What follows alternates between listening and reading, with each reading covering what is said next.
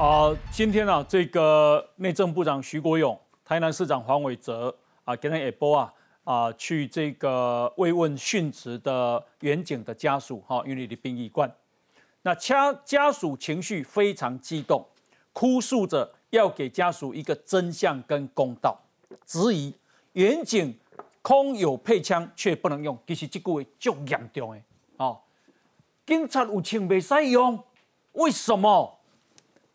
哦，有枪却不能用。那今天呢，徐国勇部长呼吁警察：哦，如果你遇到抵抗，你要大胆用枪。哦，大胆用枪。一边讲我都没使用，一边讲你的大胆个用。为什么会有这样的落差？哦，今天啊，这个苏贞昌院长啊，那也非常关心这个事情，要这个严办。来，我们来看一下。从二零一三年这个开完枪到最高。不会判决确定的部分，无罪确定的部分，六年多，在没有最高确定之前呢？每一天都是煎熬。执勤时遇到窃嫌可能冲撞，这一枪让张景义煎熬六年。二零一三年八月，他追捕离性窃贼，窃贼不愿意停车，眼看就要冲上人行道，可能造成更多伤亡。万华分局警备队员张景义紧急开枪喝阻，却打中嫌犯腹部，送医不治。我曾跟法官讲一句话：如果当时不把这辆车子停住的话，全台北市的救护车一次来载不完。开枪给张景义带来生涯最低潮，本以为是避免西门町更多无辜民众伤亡，却换来无止境的报告跟传票以及民事赔偿。什么什么情况是危急的？只有我们身处在第一线遇到的那个状况才是危急。只有两秒到三秒钟让你去反应。那如果他包包里面或是插个刀刀子呢？谁都挡不住，那只有一两公尺，刀子就马上来，一秒就到。我要拔枪要上膛，至少要三秒钟了。我那时候已经被捅了两刀。张景义的故事道尽所有警察遇到的难题。台南杀警就是血淋淋的教案，警察大家长站出来力挺基层执法权。我们所有的警察同仁们，在急凶的时候要注意自身的安全，遇有反抗，我们大胆使用枪械，绝不客气。内政部强调，修法最重要是让警械使用范围放宽，让远警在使用上有更多弹性，不再被绑手绑脚。希望在下会期优先处理通过。呃，总统今天非常重视这个事情，他下令哦，以今日特别调整行程。下午啊，他也去向两位勇警家属致意。小英总统说。将推动警戒使用条例的加速修法，持续强化警察同仁执勤所需要的设备，并且同时通盘检讨外役间标准。好，三行第一，亏钱啊，怎么调整？第二，设备加强。第三，外役间。好，那啊，这个警察现在用枪啊，他们觉得有两难。来，我们来看一下。总统蔡英文一下车，台南市长黄伟哲立刻上前。只见蔡总统边听边点头。台南杀警案震惊全国，蔡总统也排开行程，亲自向家属致意。击败两名殉职员警，蔡总统神情哀戚，慰问家属一谈就是好几分钟。蔡总统也承诺全力协助家属处理后续事宜，但不止总统。行政长苏贞昌也在中午特地南下向家属致意，随后还到台南第三分局帮第一线同仁加油打气，感谢远警火速破案。远警牺牲最痛心的时刻，仍然能够勇敢担起责任，勇敢坚守任务，来完成缉拿匪徒的使命，要给警察做最坚强的后盾。总统会加速推动警械使用条例修法吗？家属有表达什么意愿吗？尽管没有当场回应，但事实上逮到嫌犯第一时间，蔡总统就下令要求行政部门彻底检讨。我们已经有跟行政署啊商讨啊，接续如何来推动啊立法院的一个持续修法的一些啊这个推动哈啊，所以在远景在面对使用枪械的时候，或是使用警械的时候，它可以较。没有后顾后顾之忧。包括警械使用条例加速修法，持续强化警察同仁执勤设备，并重新审视外役监标准。两名年轻员警遭到杀害，引起公愤，府院也用最快速度通盘检讨，避免憾事再度发生。我想请教一下焕昌兄哦，为什么警察的家属竟然会有这种啊这个观念，就是有枪也不能用？哦，不只是警察的家属，哎哎，包括很多的警察，哎，像举例来讲哈，比如有一个论坛，它叫靠北警察，嗯，那么常常会针对这些你没有办法正当使用警械的时候，嗯，他们会说了许多垂头丧气的话，哎。哎，那么一般来讲，不管是警察或警察眷属，他们会有一个想法，就是说我开枪的，开完枪之后呢，送法院，嗯。那么没有开枪的呢，就送医院。嗯，这是还好，还没有被杀死，被哦，开枪送法院，没开枪没开枪送医院。哦哦呃，常常会有这种情形。嗯我举例来讲，哈，像我自己经历过的，就是红星啊，他们那个保安大队，嗯，有两个同仁也是飞车追逐抓这个这个这个贩毒的。嗯，那么呃，对方呢也是冲撞警车，那么情急之下就用枪。那么用枪的时候，本来是打非致命部位的，就不知道怎么一打。哪有那么准啊？对，就就就就出事。紧急之间，为了这个事情呢，这两位警员呢，大概官司缠讼十年以上。哇，写不完的报告呀，嗯。那么呃，一般民众不是很谅解，嗯。那么你警察在开枪的时候，你都不要顾虑到周围路人的安全吗？对对。那么当事人的家属责怪警察，我的小孩只是被朋友带坏，也没做什么坏事，为什么你警察抓人的时候就开枪？好了，打死了，谁负责？那我很高兴这一次哈，内政部长徐国勇他能够说哈，敦促大家能够大胆的使用警械，嗯就不要被这个莫名其妙的条例、莫名其妙的这样这样子的这种氛围啊，去束缚住。哦，因为维护社会治安更重要。好，那风这个呃，请教陈警官的是讲，而且这个用枪时机，您已经不敢，真的不敢开枪吗？其实我还是强调一下哈，其实当你在就我们个案来讲哈，有时候所发生的事情不是说大家用解读的方式去解读了。嗯哼，有时候我们在第一现场，我从警哦，我总共开了五次枪，哎，两次打中人。寡固寡归从警归你，我三十五年，哇，三十五年开过五枪，五次枪。哦，那七年才开一次呢。两次是针对人，就是把他有来击伤了。嗯，那当然我是没有，就运气不好说。卡就是为了这样吃官司啦。同仁有时候是碍于说，第一个，万一开枪把人打死了，我还有后续的问题，对，停职的问题。第二个写报告，嗯，第三个可能万一万一哈打错人，危及到路人甲路人乙，嗯，那可能他可能这辈子可能警察这样可能就要当义警了。有，所以种种的因素哦，其实我们同仁在执行上面有时候。就是说持枪就开会开枪的话，有时候会考虑再三了。有时候真的不是说他不敢用枪，不想用枪，有时候就考虑太多了，所以你会变得有个负担在。你给我供起来哈，本来本来不是这个林姓嫌犯，本来警察判断是一个姓陈的。对不对？嗯，那个姓陈的就吃通缉犯是啊，是不是？对，他也是。他欠人家两万块，然后被告诈欺没有到庭。他那天昨天就赶快跑去自首了。对对对，伊若无自首，我讲警察多久伊就断了。因为安那，伊本身叫人通缉，警察来个盘查，伊可能会走哦。哎，啊，一直走，因为警察讲的嘛，大胆用枪甲跑了，结果伊不是嫌犯，这是足危险的代志。好好好好，续续。所以，我们常说警察是拿枪的弱势族群。为什么？因为当他发生这些官司的时候，谁要负责？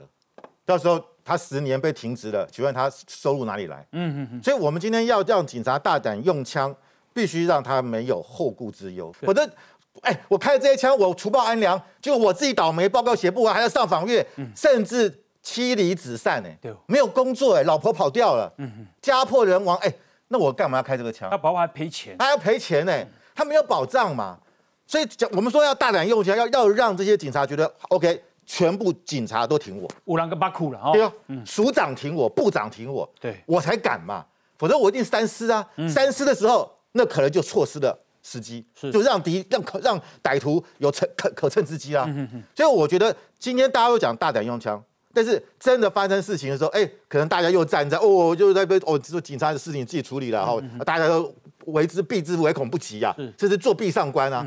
那这样警察当然会觉得我没有没有人可以靠啊。嗯，就我觉得法律修法是需要，但是成立一个基金作为他们发生这些相关司法案件的时候，有人可以提供协助。好，来，那范老师，尤锡坤尤院长听到第一个消息，台警察一路讲就一定爱个判判死刑。那啊，今天马上啊，网友就说判死刑啊不好啊，被执行啊，哦，安尼。那徐国勇部长也说，其实全国民众应该想法大概都跟。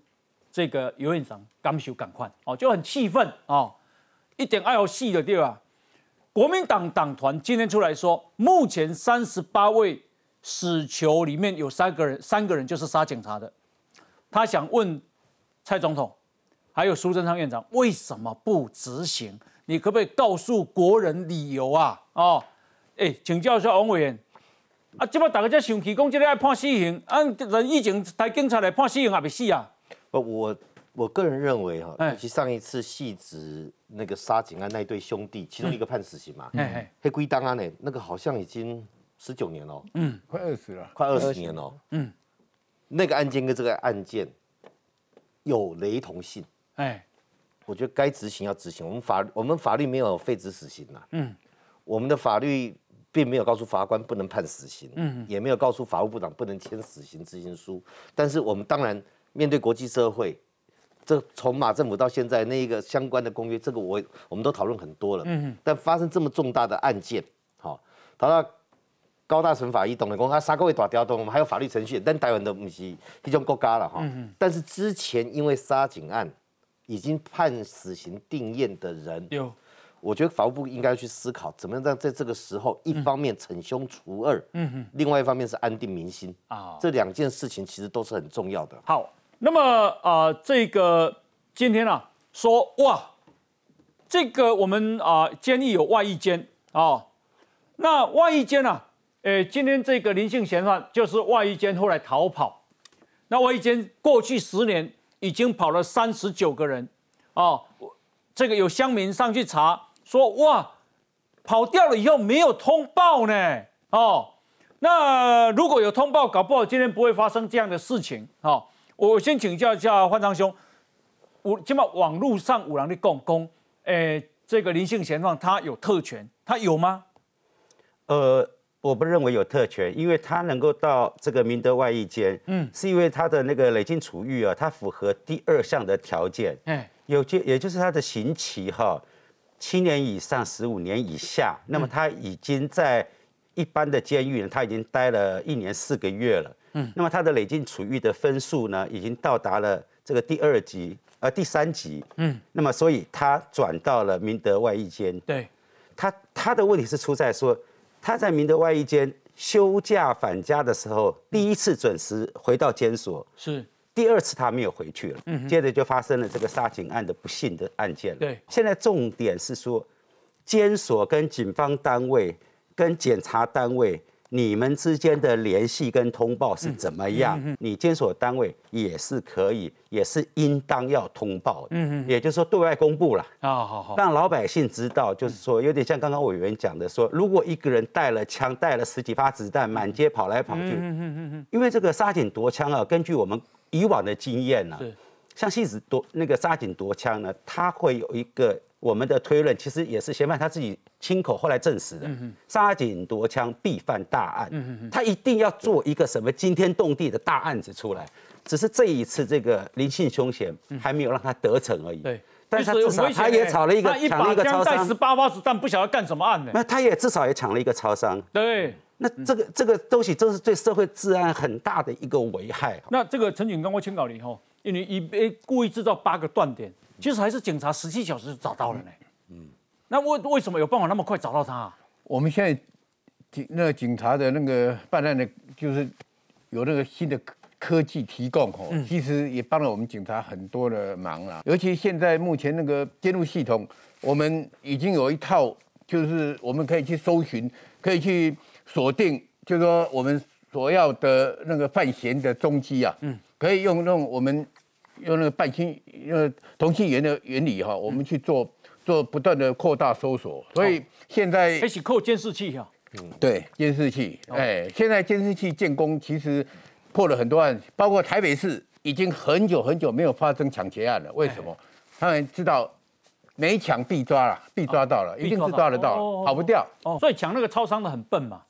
抢一点点钱，结果然后都有监视器 拍到嘛，你马马上跑，马上那监视器就就就就拍到了嘛。对对，如果他做爱带着手机，应该也都被掌。那一般歹徒现在都知道会锁手机，有的甚至于会丢弃啊。那当然，我们还有其他不可以公告一些方法。哎，方法哈，我们是不便透露，因为是关系到我们以后办案的利器。那刚才风声兄跟你讲诶，基本上有很多新的科技的方式啊，可以让你掌握你的足迹之后，他会去捞了。嗯，我们曾经谈到有个黄金那个银楼抢了那个那个银行黄金抢了一大堆哈，真正在破案东西在跨 monitor 哦，弄起监视器 看 monitor 哦，这是一个。那但详细的细节方法，他们的警政的专业，我们也不便多谈哈。那刚才讲到外衣间，其实外衣间有一个功能是帮助刑期轻、刑期短、已经即将出狱的人跟社会做衔接，那个是矫正教育里面的一环。那这矫正教育里面一环出了一个这样的坏蛋，嗯，不代表这样的矫正教育要把它整个推翻掉，这是一个。现在问题在于，就是说这一个他在外衣间脱逃的状态，跟后面凶残的程度，嗯，到底那个因果在哪里？第二个，过去因为暴力犯罪、抢劫、杀人，适不适合让他进到外衣间这个体系？嗯，这个部分应该要检讨。冯师兄，我请教你哈，你一尊啊，因为先做安的特别好，去用这个挑起来。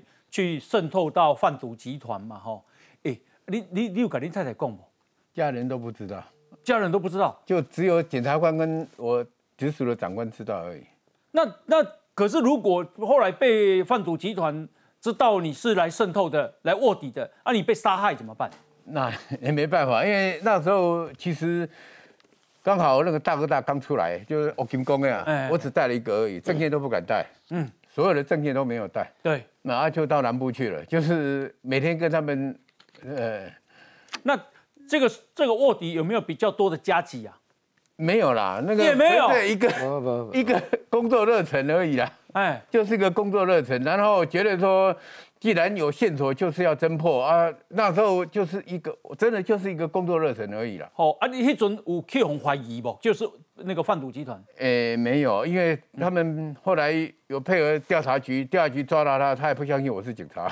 他们后来知道你是卧底。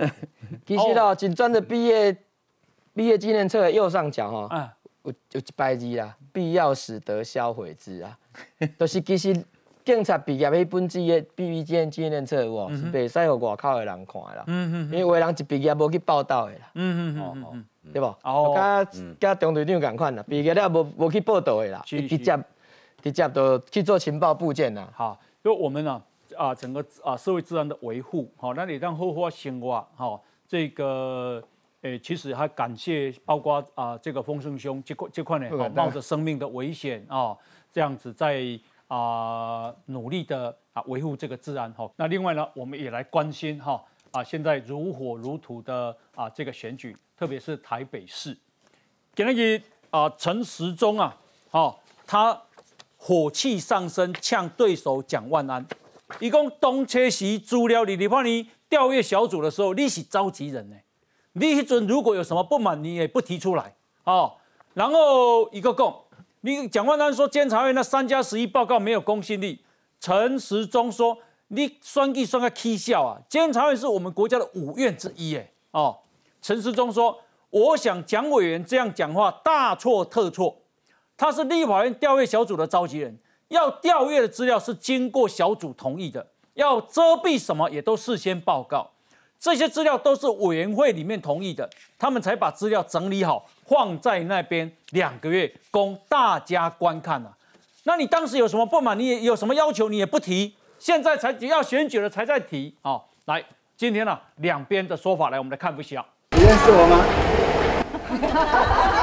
民进党台北市长参选人陈时中参观儿福展览，前一秒还跟小朋友亲切互动，但下一秒针对国民党对手蒋万安猛攻疫苗采购合约搞黑箱，陈时中立刻变脸。他自己当立法委员，尤其是召集人，如果他觉得资料提供不够，而当初他没有提出来，那个召集人失职。我就是因为疫是疫苗调阅小组的召集人，我最清楚整个调阅的过程、开会的情形。送过来的相关文件都是涂黑遮蔽，这叫什么公开透明？为什么就你陈松不敢公开？你到底有什么不可告人的地方？虽然蒋万安这样说，但立法院议事录白纸黑字摆眼前，调阅小组共开了三次会，都决议卫福部可遮蔽部分资料后再供调阅，而蒋万安都是担任会议主席。民进党立委吴思瑶更秀出英国采购合约和台湾都是遮蔽机密资讯，大酸蒋万安看不懂国际合约吗？保密条款里面有例外规定，那这样很清楚，那为什么他们避而不谈？还是要遮蔽，还是要涂黑？有做一些国际贸易、一些往来的，都基本清楚，都有一定的合约。那合约里面都有一些保密的条款。但不止疫苗采购隔空交货，就连监察院三加十一调查报告，蒋万安也有意见。我看到监察院这样的决定哦，他等于牺牲掉自己的地位跟公信力，让整个监察制度崩坏。那在选举选疯了了哈，有监察院。监察院，我们国家的五院之一呢。陈世忠这番话毫不留情，毕竟连日来蒋万安不谈政见，只把炮口对准疫苗采购，民众在乎的政策牛肉似乎只剩口水仗。陈时中是这么说的啊，陈时中公啊，天冷高贵，蒋万安的委员在委员会里面，中间你有什么不满，有什么新的要求，都可以再提出来。那时候我们是受立法院的监督，关系很清楚。他自己当立法委员，尤其是当召集人，如果他觉得资料提供不够，但而当初他没有提出来，那是召集人失职啊。如果那个时候就觉得够，你怎么现在突然觉得不够呢？那是不是因为选举而变心了呢？那我想请教一下范老师，陈时中，你跟我独立吧？当然有道理。我觉得今天因为有看到，就是说，因为蒋万安是这个调阅小组的召集人，嗯，今天已经看到，就是说他当时是主席。他三次的会议，他都是主席，哎，他也同意，就是相关呃这个相关资料的遮蔽部分，包含就是疫苗的价格、到货的期程还有数量，嗯，那他是主席嘛，他同意的嘛，对。那今天就是说，我觉得今 陈世忠也动气了，我很少看到他那么生气，哎，因为他觉得说，你你今天呃，既然你是担担任主席，你不是不知道这里面的过程，嗯，你这个时候在那边挑毛病。就是为了选举嘛。对，如果说你因为这样子会有一些声量，你就觉得说啊，我这个好像赚到了。我只能说，你把你的本来的支持者巩固而已。嗯，你没有办法拓展。说他这样讨论，我讲实话，他会自曝其自曝其短，你都不在叫这起定位了。对呀，就是你，那你就这，我就像陈总讲的啦，你继续当立委啦。嗯，下会期继续调啦，表示你选不上台北市长嘛。好，那我们袁袁志兄，麻烦你稍看一下啊。这是今天的《自由时报》写的，说立法院第十届第四会期立法院社会福利及卫生环境委员会有关新冠肺炎疫苗采购调阅专案小组啊，第二次全体委员会议议事录，什么时候？去年的十月二十啊，那天是礼拜三的早上。好，那地点在立法院群贤楼，出席委员有这么多人，总共十五位啊，列席有这么多官员，包括部长陈时中。主席是蒋蒋召集委员万安啊，那今天呢，这个啊新闻是这样讲说，疫苗调阅小组同意卫福部遮蔽部分资料，而且是担任会议主席蒋万安决议遮蔽的啊。总共这个啊疫苗采购的调阅专案小组总共开了三次会议，其中一次是秘密会议，而三次会议的主席都是蒋万安，啊，这不是中意吗？没有啦，这个有点误导大家啦。因为立法院是合议制啊，哎，他是在卫环委员会里面嘛，蒋万是主席没有错，但是整个卫环委员会是民进党占多数。哎，当初要成立那个疫苗调研委员会，其实民进党就是不想成立。那时候陈玉珍不是在那边，好像还有还有一点点用点技巧哦，才通过的。嗯，所以在这个会议里面，那其实国民党是有要求，就是说全要全部公开。哎，可是民进党就是不愿意嘛。是，所以那主席也只也主席的最后。合议制，少数服从多数，也也只能这样子过嘛。哦，那那所以你共王委员他跟汉一个有没有等你啊？没有，那那有没有表决？有有没有这个决议有没有表？不是啊，那是主席，你不能说主席是决议啊，这就是误导人家嘛。如果如果他如果蒋万安可以决定的话，怎么可能？我不知道原志有没有常去议会开会。哎，这个决议是共识决。嗯，我们在立法院八个委员会。在讨论事情的时候，如果很坚持的话，要么就不决，嗯，要不然就表决。这个事已经讲到最后，大家说，呵，安内伍得利，我们共识。没有，绝对不是这样子，因为他们那里面是说，如果如果说不是这样的话，那个卫福部连连现在大家遮蔽的版本都看不到。嗯，对啊，如果是这样弄下去的话，什么都看不到。袁志兄，再请看哦，这个啊是这个啊吴思尧委员哦，吴思尧委员今天在脸书张贴多份英国的疫苗采购合约。他说，尽管英国属于 G7 的强国，但受限于商业保密条款，疫苗采购价格即使公开，也必须遮蔽部分资讯，与卫福部提供给蒋万安等疫苗采购调研小组的做法完全一致。好，所以一楼好大家看，诶，这个是啊遮蔽的部分，这是遮蔽的部分。好，他说英国与辉瑞的疫苗采购合约涉及价格的章节都需要遮蔽啊。那接下来他又举巴西，他说再举例巴西政府受辉瑞药厂强势压迫的例子，在巴西与辉瑞的合约中更写明，未经辉瑞事先书面同意，巴西政府不得发布任何关于协议的存在标的或条款的公开公告或评论其与辉瑞公司的关系。在疫情严峻下，疫苗采购是卖方市场。巴西如此，台湾处境一样困难啊！哎，巴，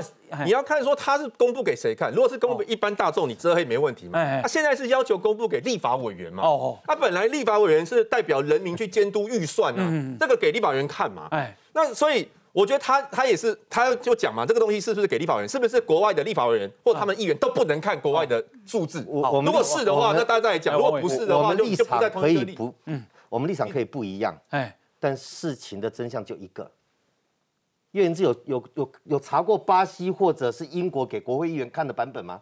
不是他他公布的是哪一个？你没有嘛？是那个版本就是官方文书啊！你知道国民党原来在讲什么？哦哟，三十年看不到。嗯，你们原来在讲这个啊？现在为什么不讲了？连公文的保存期限跟分密等级无关，保存跟封存无关，都搞不清楚。要当市长，要当行政首长，要当民意代表，古尼那不爱供啊。有啊，我都一直在讲，大家每天都在要求说要公布那个单价，那那他就是不公布啊。你话有供吗？我们都常常在要求公公。红衣大哥，刚才原子还讲说，哦，多少钱买多少就不让照，没里面有嘛？买了四哎五千三百五十一万剂，总共支出四百零八点六亿。合约公文有，公文有，调阅的文件有，放了两个月也有，然后还。刊在卫福部的网站上。最后你讲那个涂黑的部分，立法院议事录哈是公干踩在那个地方，双方各有立场，有的赞成要公布，有的赞成不要公布，所以叫合议制。最后合议的内容就是各资当然不能揭露，厂商要求保密的资料不能揭露，而且是全世界。都不能揭露的，我们才不能揭露。如果全世界可以揭露的，我们就揭露。那个叫协调，到最后大家的共识就是绿营的让你成立调阅小组，那蓝营的要求我们也合理。全世界可以揭露的，我们都揭露开来，所以才会有一个会议结论。主席蒋万安他的共识决是，请卫生福利部将有关采购合约中需保密、无法公开部分予以遮蔽后，提供调阅。嗯。就是这样来的，然后现在回过头说，呃，遮住了看不到，你是不去亏回，是亏回不专心，而这里面是共视觉，不是表决出来的。好来，来，呃，那个说啊，我我，但我还是要回应一下那个原子哦。其实你刚刚讲说的是赖香林讲的，我现在也要公开的呼吁赖香林，你要不要告诉你你们的党主席柯文哲，台北市政府的资讯公开防护法，你们也没有做到公开透明。坦白讲哦，我们在两二零一五年的时候，他刚上任没多久的时候，我们就要求他公布一百二十三项的呃台北市政府的一些公开资讯项目，这一百二十三项里面，包括 Ubike 的营运，包括板级的转运站的那个合约书，他也都不敢公布。好，这一百二十三项你也到现在，而且到目前为止，你看 Ubike 已经历经了两任市长，到你现在要卸卸任了，总共二十四年，Ubike 的营运权，我们去调资料还是不公布，内容写什么呢？内容是讲说商业机秘密法的规定，还有政府资料的呃那个商业秘密法，他用商业秘密法，好。用这个理由就说他不公开，那你们现在又来质疑说，呃，我们陈时中，你现在采购这个疫苗你要公开，那你的你不就又是双标了吗？那我刚刚再回应一下哦，你们一直在吵说哦那个疫苗的部分哈，大家呃资讯公开法的问题哈怎么样？那为什么要弄个密件？我告诉大家，这个是最近才的才处理的一个标案，台北市政府捷运局他们针对这个高运量的电联车含通讯设备的工程采购案，这个呢列三十年。然后呢，上面旁边又写本案经本案经绝标后，好才能解密。嗯，好，这也是三十年了，三十年，嗯列了三十年。那我现在就问他说，那你写解密，那表示你这是密件？他就说，哦，没有啦，我们这不叫做密件，我们叫做保存三十年。那他们一样啊，就对，所以他们现在又把。密件跟保存三十年混为一谈，然后让大家混淆视听。现在呢，蓝白在攻击的就是攻击这个点，把密件跟保存两个东西变成混混淆视听，然后让大家听不懂。哦，那大家听不懂，所以呢，我认为说现在目前疫苗的采购其实变成是一个政治攻防的一个政治手段，而且在选举的时候拿来做抹黑、打明泥巴战的一个最好的工具。所以我还是要奉劝大家，我们要看清楚、讲明白。今天陈时中他当指挥官当到现在，他连他选市长，他所有资料他都可以公开透明，也可以经得起大家检验。所以不要打泥巴战，大家本本着良心好好说话。好，那这个。啊，关讲到台北市长的选举，因为黄珊珊啊现在是副市长，不过他八月二十八号就要辞职了。今天是八月二十三嘛，嗯，对，共以户起定过做我刚。那呃，按照今天的《镜镜周刊》说啊，呃，柯文哲引荐了一个在国民党内部有一定影响力的阳性金主啊，呃，当然金主的是爱爱爱爱爱 Coco 嘛哈，啊，也希望能够替黄珊珊开拓蓝营的票源。好，always 是拿赢 IPO。另外啊，这个说这个竞选团队，好叫做民众党、亲民党跟台北市政府，现在有三个班底。那传出来说，竞选团队的初步的已经成型了，包括竞选办公室的秘书叫马千涵。那马千涵是谁呢？说是马英九、吴敦义竞选的时候，中部竞选办公室新闻总合部主任。承认林奕华的服务处主任，那黄珊珊阵营私下说这是黄珊珊的蔡碧如。好，另外发言人团队啊，前主播李云珍，还有国民党青年军张焕林，还有传出周家宏要出任竞选办的副发言人。我想请教一下于将军，看起来都是挖蓝的啊，本来就是挖蓝的。哎，其实因为黄珊珊。所有的选民，你会认为它是绿的吗？嗯，没有人认为它是绿的。哦，它就是蓝的。哎哎，而且它蓝的成分会比蒋万安低吗？不会。或许深蓝的程度没有蒋万安低，可是它蓝的成分绝对高过蒋万安。哦，因为他是一路从亲民党当过这么多届的议员上来，当到副市长，他的蓝的成分并不低哦。是，所以一般的选民并不会认为说投给黄珊珊是投给其他的党，不会都是蓝的。嗯，以前亲民党也好，国民党叫泛蓝嘛。对，所以投给亲民党、投给国民党都叫做投给蓝，所以不会有那个选民的罪恶感。哦，所以黄珊珊很清楚啊，我的目标族群在哪里，在这边。嗯，然后再就是柯文哲。科批的那些传统的科粉，一定是复制到黄珊珊身上。那么这段时间，你看，包含了发言人是国民党以前青年军的，对他曾经还写过什么不退党声明呢？哎，绝不退党声明，对，不退党，可是可以帮黄珊珊复选。你看这厉害吧？我没有退党哦，我没有退党，我只是帮黄珊珊复选而已。因为帮黄珊珊复选不叫做叛党，嗯，那我并没有帮民进党复选啊，对，我是帮黄珊珊复选，那是有党，所以不算叛党。这种状况其实，在蓝营里面一直在发酵。对，所以为什么你看最近蒋万安讲话越来越辛辣？嗯，已经不像我们认识的蒋万安了。蒋万安以前是非常温和。问世非常理性的，是，可现在改变了。光是这个疫苗的状况哦，其实我觉得他打这个疫苗的这个议题对他来讲得不到什么分，因为本身你就是立法院的监督单位嘛，是，你就是这个委员会的监督单位。你打说二十呃三十年的封存，其实公文封存三十年跟保密三十年是完全不一样的啊，因为封存三十年是说这个这个案件放在档案室里面三十年不销毁叫封存，什么叫保密？它是要加保密密封袋的，这个密封袋你要拆封的。这个查阅要经过谁核定密等的权责长官要核定解密才可以看，是，然后看完之后重新加密，你只要调阅档案的人就要盖章，嗯嗯，这是机密这个档案保护法里面档案法讲的清清楚楚的啊，所以就算档案加密不是不能看，是。可以看，那你说那些涂黑的地方是把原件涂黑，当然不是啊，嗯。那是调阅件调出来给委员会看，他才涂黑。嗯，那真正的原件不可能涂黑啊！真的原件怎么可能涂黑？那如果你真的想了解真相，你申请档案调阅。嗯你立法院可以执行这个职务啊，你不可能看不到。所以主要他是要找出弊案，如果找不出弊案，用这个三十年来混淆视听，说句实话，也占不到什么便宜了。那川兄你怎么看这个啊？黄珊珊接下来跟啊这个蒋万安的呃这个竞竞争？基本上呢，那个马千涵我看到的话，他其实不是为了黄珊珊在台北市哦，他基本上是要去帮柯文哲嗯拉那个所有的国民党的根底，因为马千涵呢，他在二零一二年的时候就帮了马英九哦，那时候就说说蚂蚁雄兵。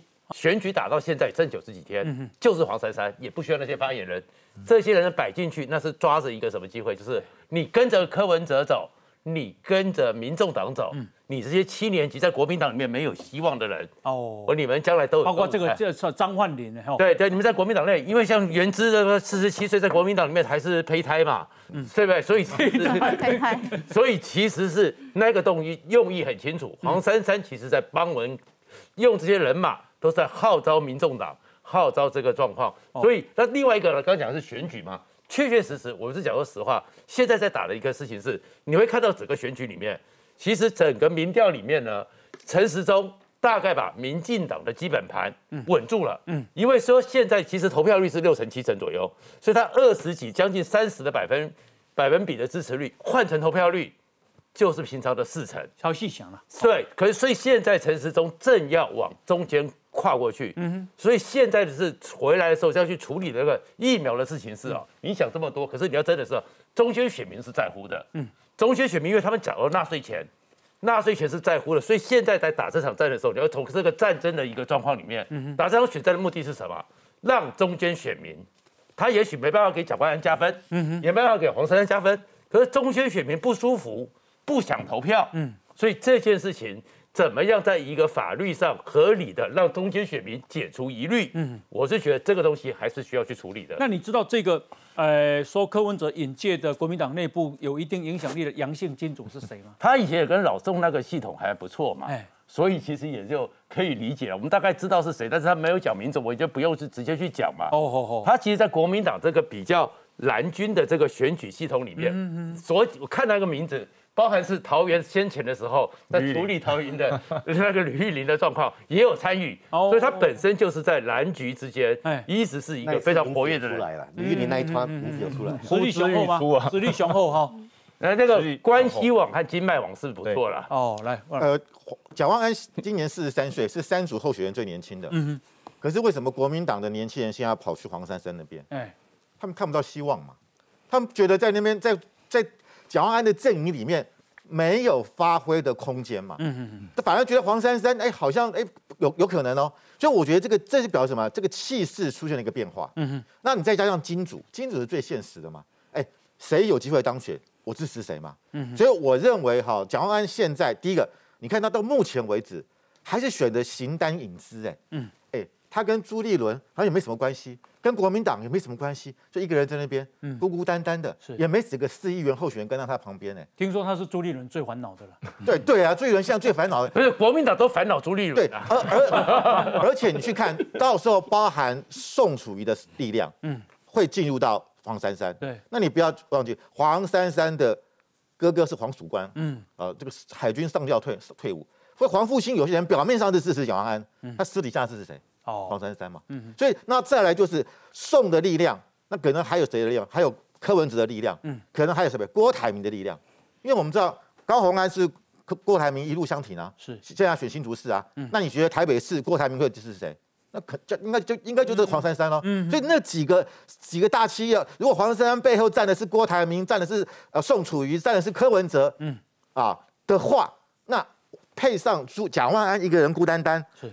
我觉得那个会让很多蓝营支持者会觉得说，哎，谁比较有那个气气势？嗯，谁靠班？好，那大家会觉得就是黄珊珊。这是今天的《镜周刊》啊，最新的说柯文哲下令夺双城，双城就台北市跟新竹市，嗯，他要列举台北市跟新竹市蓝营的基层，蓝营哦，针对蓝营哦，哈。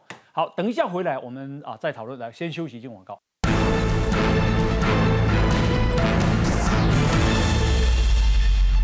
呃，联合报，联合报黑给那个啦，登了一个非常恐怖的消息啊，不过后来下架。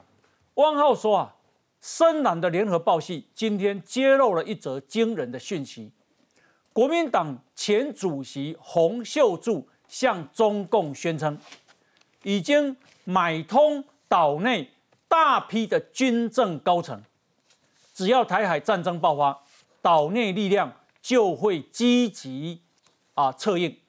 消息一出，蓝营立刻施压，要求这个啊撤销这个新闻。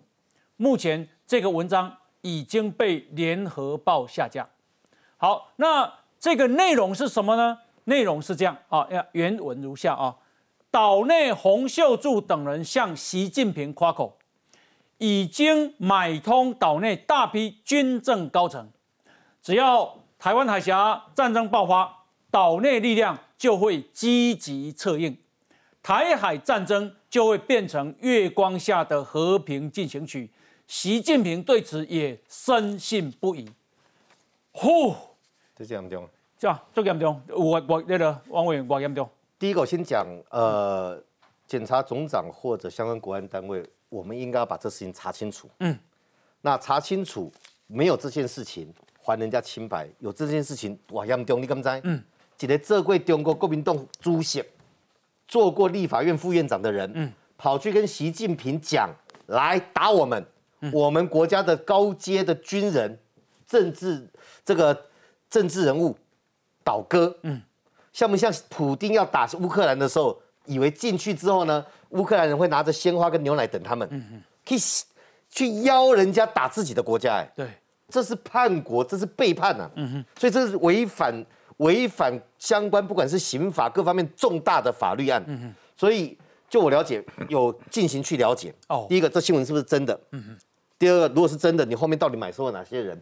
要经过调查，我们不能说他是或不是。可这个新闻最有趣的哦，他讲的是岛内洪秀柱等人哦。对啊，就一群人。等人意思的是不是只有洪秀柱哦？一个收买了一群高阶的军政人员，高层哦。啊，你中国好，解放军政啊，军政哎，军政人员，解放军打台湾，这一群人就会群起响应。嗯。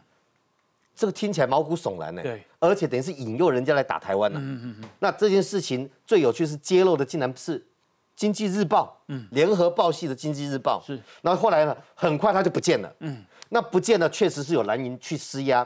那施压间先发生第二件好好玩的事情。嗯嗯。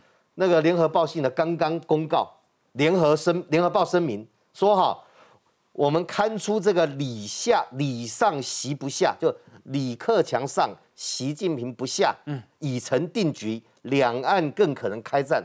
再加上这一个洪秀柱呢，这相关的新闻，本报不查，嗯，第一时间下架，表示歉意，惩处记者。哦，温谁把句话把白哈？这么久哈，联合报报道台湾政府相关错误的一堆，你什么时候看到这个报社哈？公开道歉下架，还要处罚记者？啊，这一个有。可他不是因为台湾，他是因为习近平新闻跟洪秀柱这一条，是，所以这件事情先查明是否为真。第二个，如果为真，好好查一下，我们军安总队要查军方，嗯，我们国安单位要查相关的政治，这这个事情是一个重大的国安案件。洪秀柱啊的办公室今天也发出新闻稿说，虽然该则新闻在发布后随即被撤稿，但今天已被其他媒体援引使用。部分不孝人士也在网络上含沙射影，因此啊，这个办公室严正谴责，并且将采取法律途径遏制歪风。来请教一下范老师，你样的看？其实这一点都不意外。嗯，呃，今年二月五号，洪秀柱是台湾唯一受邀到北京参加北京冬奥的。嗯，那那个时候他跟了这个中共的这个政协主席汪洋见面。我我那个时候就写了一篇文章。嗯，我说从这个事情就看出。跟俄罗斯在乌克兰在寻求代理人，嗯，我当时就讲，哦，就是说我在节目中我也提到，嗯我是说，中共是已经把洪秀柱当做他的未来代理人，哦啊，因为汪洋何等人也，汪洋是这个政治政呃政协主席之外，中共共最高的七个政治局常委，他是其中之一哦，他是国家领导人层级，他跟习近平是平起平坐。那个时候，因为他他是二月四号开幕，二月五号，因为那时候还是疫情嘛。习近平见了谁？见了普京，见了几个好，就来参加了好多的国家元首。嗯可是只有普京是坐下来会谈合照，其他的都是哎拍完照就走了。但是洪秀柱的待遇是跟普京一样的哦。嗯他跟汪洋是有坐下来在人民大会堂互对谈，然后合照，这不是就不是就他的等级是跟普京同等级的，而且。洪汪那个洪那个汪洋跟洪秀柱讲的第一句话是：“我代表习近平总书记问候你。”哦，他就是代表是习近平。哦，所以你可以到，而且洪秀柱这次去那时候去是没有泡泡的，是外交泡泡，嗯，不用隔离，没有像这个这次这个国民党那个副主席夏立言去还要隔离十天哦，给洪秀柱礼遇啊，完全礼遇。所以我我当时我就说，我说洪秀柱他的地位现在就等于是过去的连战，嗯。就是说，因为我们要这习习近平在今年也提到，就是未来两岸要进行协商，嗯，就是要派有台湾有代表性人物，是跟中国共产党针对未来的统一进行协商。那我问你，谁是代谁是代理人？谁是台湾代表？就洪秀柱啊。哦，所以你看，我三月份写写的文章，哎，结结果这个联合报这篇这个报道哈，是叫做李李金伦，嗯，这个记者他是编译，嗯，我一个在报纸都知道。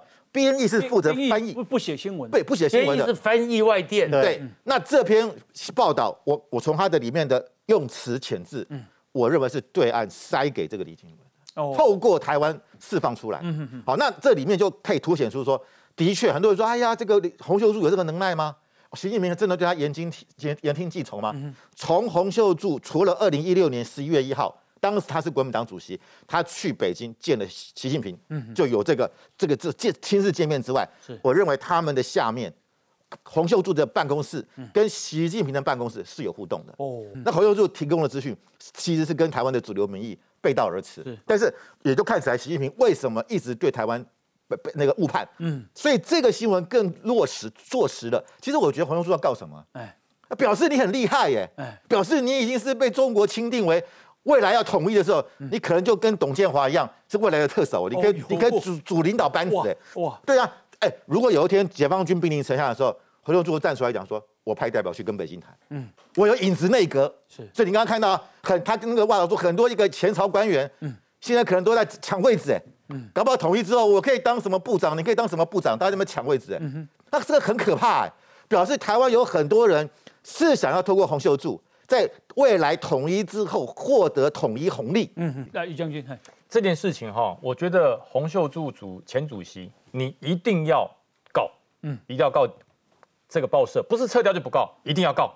洪秀柱办公室已经发了声明稿，明天早上十点回去告李金伦啦，他就要做到底。他告那个人，我觉得一定要告。为什么说一定要告呢？因为这件事情对。军人伤害太大，嗯嗯，这个事情对军人军政高层被收买，对啊，因为因为我一个退伍军人来讲，这个对我的荣誉是极大的伤害，嗯嗯，因为如果你不去告，你不去厘清这件事情，那就表示你心中有问题，嗯那我们军人何辜啊？我们一辈子奉献给国家，就保护台风金马这两千三百万人，被你这么一弄，我们的荣耀扫地，哎，是，好像我们都畏战，我们都很害怕，我们都没有办法跟跟人民交代，我要保护人民。另外我还强调一件事，这件事情为什么会传出来？嗯，我讲哈。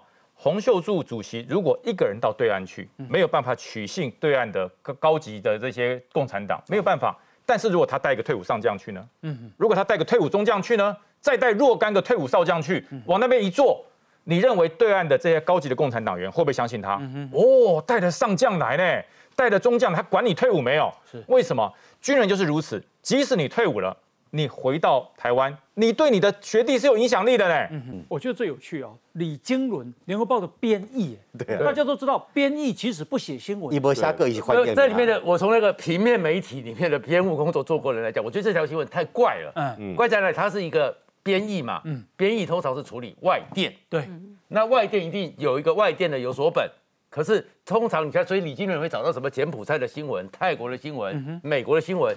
中国好像在这样的报息里面，他的新闻里面有两岸组，跟他无关。嗯，所以如果拿中国的新闻变成是外电。这就够怪了。嗯，就我了解，他不，他不是国民党高层去施施压去他撤下来，他是他们自己发现所以撤下来。他们发现说，哎，这东西都没有求证，因为你写到洪秀柱，说洪秀柱几乎叛国，哎，嗯，那你再再怎么样也要洪秀柱来解释一下啊。那时候就直接写，所以他们后来就觉得不符合新闻编采的原则，就把它把它撤掉。嗯，那现在洪秀柱已经告了嘛？那他就说，他明天上午十对，他就说请那个调查局就调查洪秀柱，也要调查那个李李姓的记者。嗯，那李姓者到底抄哪里的？讲出来嘛？因为我觉得他抄那个文章其实有点逻辑很奇怪，他的他的。文章的标题叫做叫做李上洗不下。对，他说李克强要当国家主席，但是习近平他会当总，哎不，呃当，哎李克强当李克强当党的总总书记，嗯，然后习近平当那个国家主席跟军委会，军委会，然后他就推论，他就说啊，这样台湾危险了，因为习近平掌控解放军，一定会对台湾动武啊，他他他的这逻辑是这样，那那这可有可能吗？现在大家真的会这样判断吗？那最后一点时间，我们来关心啊。这个今天啊，桃呃宜呃宜兰县长林之妙被宜兰地检署那么开记者会啊，这个正式说他在县长任内啊涉嫌利用十个人头账户洗超过七千万的钱。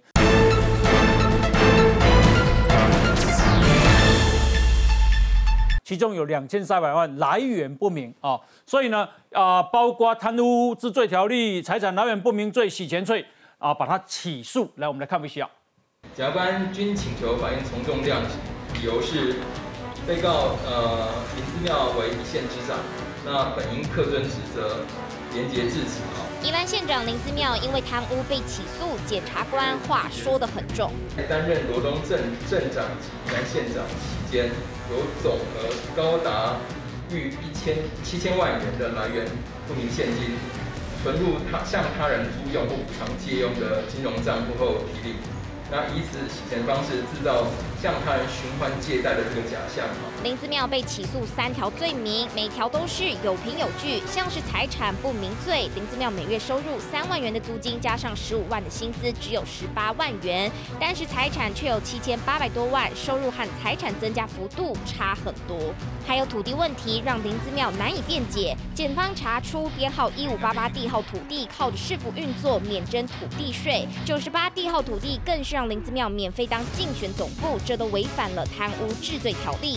专案小组还查出林子庙担任县长期间，利用十个人头账户洗钱超过七千万，其中两千三百万还不知道从何而来，成为台湾政坛上第一位因为特殊洗钱罪被起诉的政治人物。但是在心哦，真的政治的追杀太可疑，很遗憾的，地检啊地检署再也不是。公正客观的这个机构已经成为政治的打手。林子妙不甘示弱，找了一堆人开了记者会，说检方起诉是政治迫害，要影响选举结果。只是检察官早有备而来，起诉书厚厚一叠，里头全是调查出来的证据，甚至记者会大荧幕还秀出图表。检方一次起诉十五人，靠的就是铁证如山。好，那我请教王委员，这个代志对选举的影响是什么？宜兰素有民主圣地之称，嗯，那林之妙以前纵使他有些能力，大家觉得不怎么样，但至少亲切可人，嗯，但这个案子到现在为止，母女两人涉嫌重大，而且地检署哈还特别强调要求求从重求刑，那林之妙的反应看起来是四平八稳，那就尊重司法等等哈，那我们看看到一个内它的内容，不管是那几个地号的图例。还有七千多万的总和哦，嗯，他的所有的薪水这边这边就牵扯到说财产来源不明罪了，就是说你的薪资加上你房子出租一个月三万块，总加起来你的你的账户里面怎么会有七千多万？嗯嗯，然后你又买人头账户，你又借人头账户借支票来来进进出出，那个没有人可以替他解释啦。有一个我觉得最有趣的事情是，你知道吗？他在联络这些事情的时候，竟然是用王八机耶。嗯嗯嗯。你怎么解释？王八戒意思是什么？对，那个移民卡，那个卡哦，是不免，一般是我们移工移工在用的，就是我怕料的被淡掉，让你难以溯源。哦，我们一般办办手机，我们都要去登记姓名啊，登记地址嘛，才能拿到 SIM 卡嘛。还有身份证。他那个是王八鸡卡，一般那个掳人勒索了、勒赎啦、犯罪分子啦、洗钱啦，或者外劳移工等等哈，比较习惯用这个。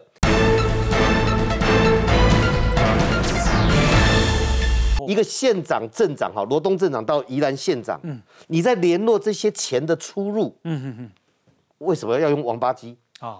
你你这件事情，如果蓝营的人能替他辩护说明的话，哈，我由衷的表示佩服。我们这边他该说几条，你为什么用这类人有这样重要的资讯？那，那陈浩兄，其实基本上呢，现在当然就是进入了法院嘛。可是这里面我一定要称赞说，原来台湾呢还有一个人对林之妙是有情有义的。嗯，你看侯友谊。